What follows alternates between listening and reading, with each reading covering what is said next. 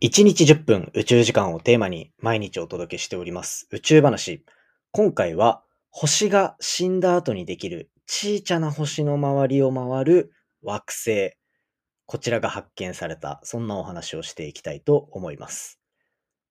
でっかい星は死ぬ時に大爆発を派手に起こす。しかしちっちゃい星、僕たちが住むような太陽みたいな星っていうのは、だんだん膨れ上がって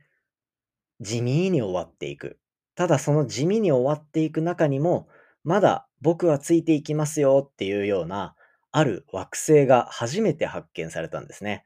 こんな状況過去には全然なかった。一体どういう状況なのか、そのあたり詳しくお話ししていこうと思っておりますので、ぜひ最後までお付き合いください。Three, two, one. Ignition.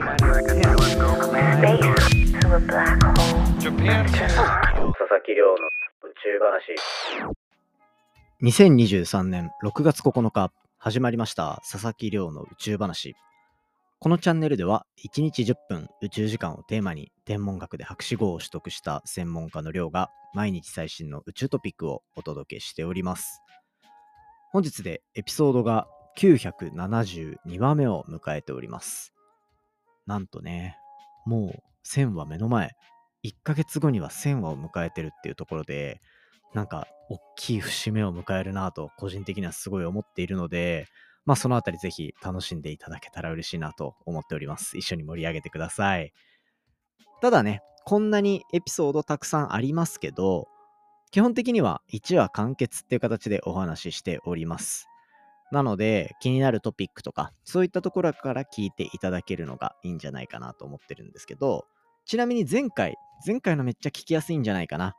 無重力でフライドポテトを作りたい。そういうね、なんか人間の欲求ど真ん中。かつ、未来の宇宙での生活っていうところをイメージするのに、ものすごくちょうどいいお話だったんじゃないかなと思っているので、そちらから聞いていただくとかでも全然いいかなと思っております。まあそんな感じで結構ポップな話してきましたが、今回は結構天文っぽいお話ですね。今回は太陽みたいな星が死んだ後の星に注目したらなんとそれの周りに惑星があった。そこには生命が住めるのかもしれない。住めないのかもしれない。そんなお話をしていければと思っております。なかなか宇宙っぽくて、そして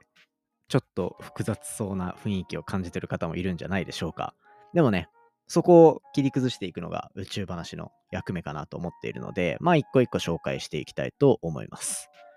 で、これ、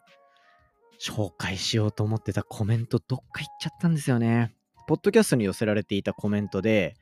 こう断片的に覚えてるものがあって、あの超新星爆発とかの話をしたじゃないですか、この間。そうしたら、それに対して、じゃあ太陽みたいな星ってどうなるんですかっていう質問いただいたんですね。で、これ、まあ、ポッドキャストで何度かお話もしている部分ではあるんですけど、新しく聞き始める人なんかたくさんいること分かってます。だから全然気にしないでこういう質問ガンガン飛ばしてほしいですね。で、まさにそこの話が今回メインになってきます。ちょっとね、コメント名前で紹介できなくて本当に申し訳ないです。で、今回は、その死んだ星の周りに惑星が回っていることを発見したっていう研究なんですよね。死んだ星って何なのか？っていうところで言うと、まあ、宇宙空間には自ら輝いているその恒星と呼ばれるような星が存在しますね。この恒星たちっていうのは、周りに例えば惑星とかを持っていて、もしかしたら地球以外にも生命体を持っているかもしれないと。っていうところで、まあ太陽みたいな星とか、そういったところをもろもろ指しているわけなんですよ。で、その中でも結構重い星、重さで言うと、太陽を基準にすると、太陽の8倍ぐらい重い星ですね。8倍よりも重い星っていうのは、星が死ぬ時に、なんか人生最後の大花火ぶち上げてやるぜみたいな感じで、超新星爆発って呼ばれる。英語にするとスーパーノヴァ。こちらを起こすんですよ。ここ関連の話は、1週間前ぐらいかな。だこれから言うと、6個、7個、8個ぐらい前のエピソードでたくさんしてるんで、ぜひそちら聞いていただきたくて、じゃあ逆に、太陽ぐらいの重さの星。だその8倍以上だと、超新星爆発っていう爆発を起こすなら、8倍以下はどうなんだろうっていうふうに考えられますよね。そこで最終的にたどり着く星の形っていうのが、これ、白色矮星と呼ばれる天体なんですよね。白色矮星。白色っていうのは白い色で白色です。で、矮星。この矮星っていうのは、この Y っていうのは、あの、Y 小とかの Y ですね。だとにかく Y って確かちっちゃいって意味があるのかな？っていうような、そういう天体。つまり白色のちっちゃい星。ざっくり言うとね。っていうのが、これ白色矮星って呼ばれるものになるんですよ。で、この白色矮星っていうのは、まあそもそも太陽っぽい重さの星からできるものになっていて、まあもう一回繰り返し言うと、こう太陽の8倍以下の重さの星がなるんですよ。で、太陽って中でこう水素の核融合っていうのを起こしてるんですよね。その核融合っていうところを起こしながらエネルギーを放出してるからあんだけ輝いていると。で、あれ自体もものすごく重力強いんですけど、太陽とかね。だってそれはそうですよね。地球とかを周りをぐるぐる回すぐらいのこうパワーを持ってるのが太陽ですから、一定重さがあるのはなんとなくこうイメージできると思うんですよ。で、その重さで星ってなんか潰れちゃいそうな気もしません？自分の体が大きすぎて自分の重力で潰れていっちゃうみたいな。で、それに対してこう中で核融合を起こしているその核融合のエネルギーが外側に向かって光とかエネルギーを放出していてそこが釣り合ってるっていうのがなんか実は星の状態として安定した状態として見えてるんですよねだからこう大きさも変わらず一定の大きさで丸く見えるこれがまあ太陽とか星とかそういったものなんですよで水素の核融合っていうのを起こし続けているでこれ一生のうちの9割ぐらいの時間を水素の核融合の輝きの時間として使ってるんですよね。な恒星っていうのはもうほとんどがその状態で迎えていると。で、そこからどんどんどんどん進化していくと、ヘリウムとかっていうのに移行していって、前ちょっと話しましたよね。1たす1は2、2たす2は4みたいな。そういった感じで水素が終わったらヘリウムで、みたいな感じでどんどん重くなっていくと。で、そうなった中で、最終的には、その、周り、もう中の燃料っていうのを使い果たしちゃって、で、使い果たすとどうなるかっていうと、もうなんか重力もあるけど、外側に向かって放つ力も、だんだん最終的にはガーって強くなるんだけど、ヘリウムとかになってね。その時って星の中心の温度1億度とかに達するんですよ。ってなるけど、だんだん構成は大きくなっていくが、まあ中のエネルギーっていうのも使い切られてしまうので、最後外側のこう外装っていうのが吹き飛ばされて、で、それで中心の部分だけ残るみたいな、なんか爆発は起こさないけど、一定周りに物を吹き出していって、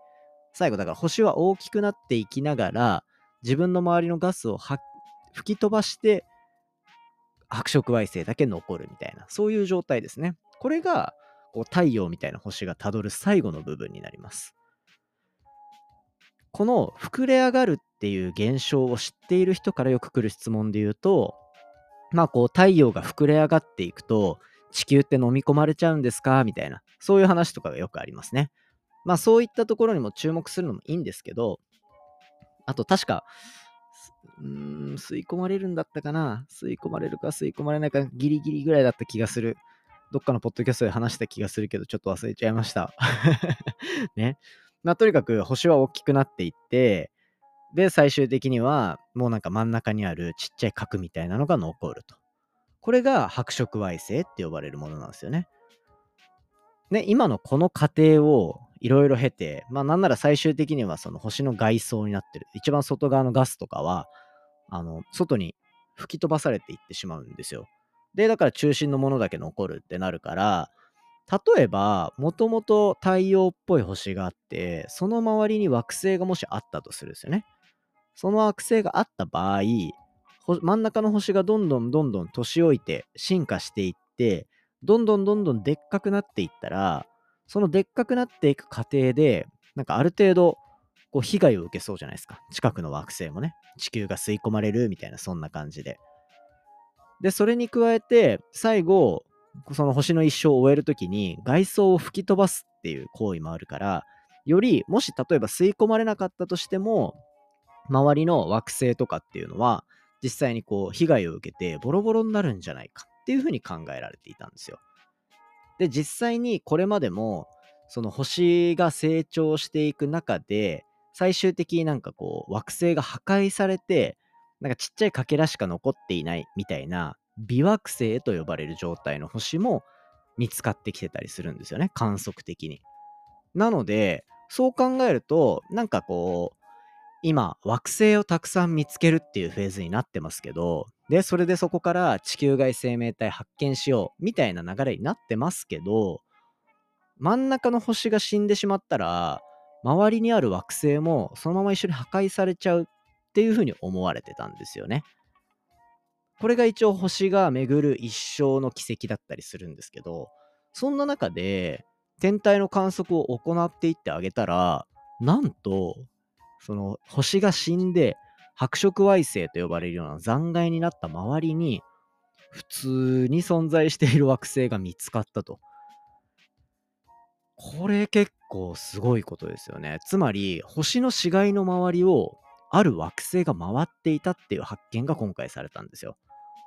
この発見は結構センセーショナルだったからこそ、ネイチャーっていう論文に掲載されるぐらいのものになっているんですよね。ここ、この天体どこにあるかっていうところで言うと、太陽系からだいたい80光年ぐらい離れたところにある白色矮星の周りで見つかったと。で、この惑星は中心の白色矮星っていうその太陽が死んだ後にできるちっちゃい天体ですね。これがだいたい1.4日でその星の周りをぐるぐるぐるぐる回っていて、で、大きさは木星とほぼ同じ。ただ、質量は木星の14倍以下っていうような、まあ上限ぐらいしか得られてないんですけど、まあそういう状態のものが見つかったと。っていうところで、この発見かなりすごくて、なんでか。まあ、簡単に言うと、惑星がそのまま残っているっていう状態って、宇宙の中でどれだけ特別なことなのかどうかっていうのを、こう、今後議論を巻き起こしてくれるっていう意味で重要な天体なんですよね。つまり、もともとはそんな例があると思われていなかったのに、発見できたっていうような、まさに観測の醍醐味ですよ。多分、この研究してた方たちとかはびっくりしたと思います。研究してて、あ、惑星見つかったっぽいぞ。あれでも真ん中の星死んでるよな、みたいな。死んだ星の周りに普通に惑星いることなんてないから、これ、データダメなんじゃないの？って発想に至っちゃう可能性もあるんですよ。だってありえないと思っていたから。ね。ただそんな中でちゃんと分析してあげたら、いや、これ普通の惑星の可能性十分あるなっていうところで論文になっているってことなんですよね。あくまで今回のこの研究では、その木星っぽい惑星が周りを回っていることだけ分かったんですよ。じゃあ、それがその中心の星が死ぬ時にその惑星にどういう影響を与えたかとか、あとはそもそもその惑星自体が特別なのかどうかみたいな、そういったところまでは今回の研究では全然深掘りできてなかったんですね。ただし、えっと、今って、そのジェームス・ウェッブ宇宙望遠鏡って呼ばれるような、めちゃめちゃ性能のいい望遠鏡が打ち上がってます。そうすると、この観測をすることで、例えば惑星、その白色矮星の周りを回っている惑星の大気に一体どういう情報が含まれているのか、なんていうところまでアプローチできそうらしいんですよね。具体的に実は見積もられていて、ジェームス・ウェッブ宇宙望遠鏡が5回これを観測すれば、これ惑星の大気に水蒸気と二酸化炭素がどれぐらいあるかがわかると。で、それをさらに25回繰り返せば、酸素だったり、オゾン層みたいなものだったり、生命の兆候と呼べるような物質も発見できるかもしれないっていうような、そういうところまで一応計算してくれてるんですよね。ここまで言われて、ジェームス・ウェッブ見ないわけにはいかないと思うんですよ。なら、ちょっとここの観測がこれから行われて、どういう研究結果が出てくるかっていうのは、これね、しっかりとカバーしていければいいんじゃないかなと、個人的には思っていたりします。もしかしたら、太陽みたいな星の周りに生命を探していたけど、死んだ星の周りにも生命がいるかもしれない。いる兆候が得られるかもしれないっていう、そういう研究結果出てくるかもしれないんですよね。そんなワクワクする研究結果出てきたら、これはもう宇宙の中の大ニュースだと思うので、宇宙話でいち早く取り上げていけたら嬉しいなと思っております。まあこんな感じで、ちょっとね、不思議な観測結果に関する研究紹介させていただきました。面白いですね。太陽みたいな星の死骸の周りを回る惑星のお話でした。うん。これからの観測、超期待っていう感じですね。ありがとうございます。こんな研究出してくれて嬉しいな。ね。そんな感じで、じゃあ、本題はこんな感じにしておいて、寄せられてるお手紙紹介させていただこうかなと思います。今回は、実はいつも Twitter でコメントをくださるある方のコメントを紹介させていただきたいなと思っております。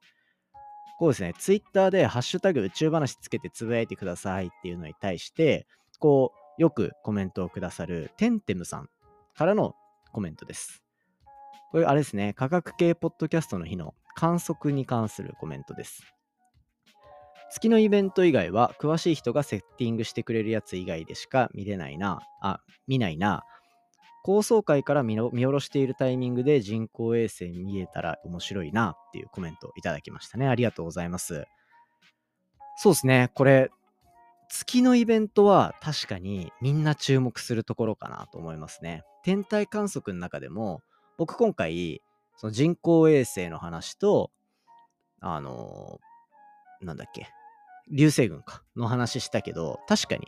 満月、むしろに、日本人って満月を結構見て今まで過ごしてきたよなと思うので、この目線は確かに面白いですね。特にこう、皆既月食とか、皆既日食とか、